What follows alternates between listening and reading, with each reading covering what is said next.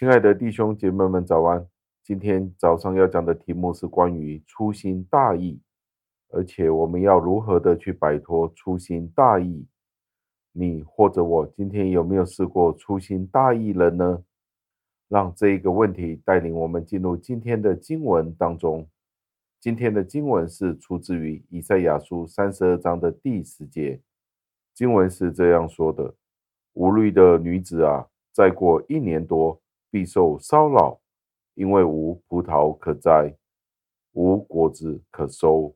感谢上帝的话语。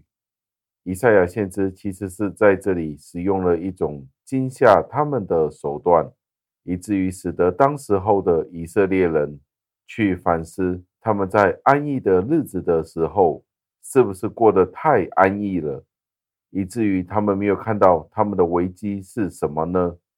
当时候的犹太人是十分沉迷于享乐的，他们并没有去了解他们这些享乐的缘由，来自于其实是属灵的祝福、属灵的价值。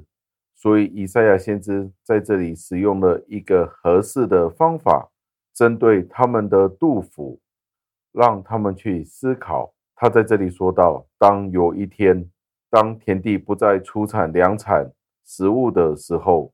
那将是因为他们的粗心大意，他们并不理会现在的情况所产生的结果。因为许多时候，有钱或者是富足，都会使得我们有一个安逸或者是冷漠的情况。所以在这里，以赛亚先知就提醒了我们：我们不应该在这个繁荣当中去懒惰、去沉睡，也不要像是我们所以为的这个世界永远是太平盛世。繁荣不断的，相反地，适当的去使用上帝的恩典，使得我们不会在措手不及的情况之下，当有一些情况发生的时候，让我们觉得非常的痛苦。当我们的生活是过得富足，而且我们的物质生活也是美满的时候，我们很容易变得粗心，而且许多时候我们会变得浪费，而且更加离谱的是，我们可能会对上帝的供应，我们变得漠不关心，我们的富有反而成为了我们的贫乏。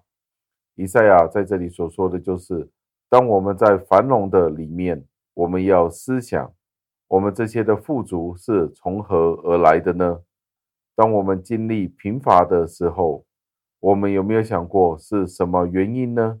让我们一起祷告，亲爱的恩主。我们赞美感谢您，因为这一段经文的警告是真实的。许多的时候，我们都是活在一个无忧无虑的处境当中，而且我们以为是我们应得的。但是您的话语在这里却提醒了我们：当有一天无葡萄可摘、无果子可收的时候。这就是那时候的以色列人所面对的处境。今天我们也都反问我们自己，有没有这样子粗心大意的情况呢？有没有觉得我们现在所有的都是应得的，而且是时常都会是这个样子的？没有去思想，我们可能会有贫乏的一天呢？求您帮助我们好好的去思想。也感谢您的托带保守，让我们更加明白您自己的心意。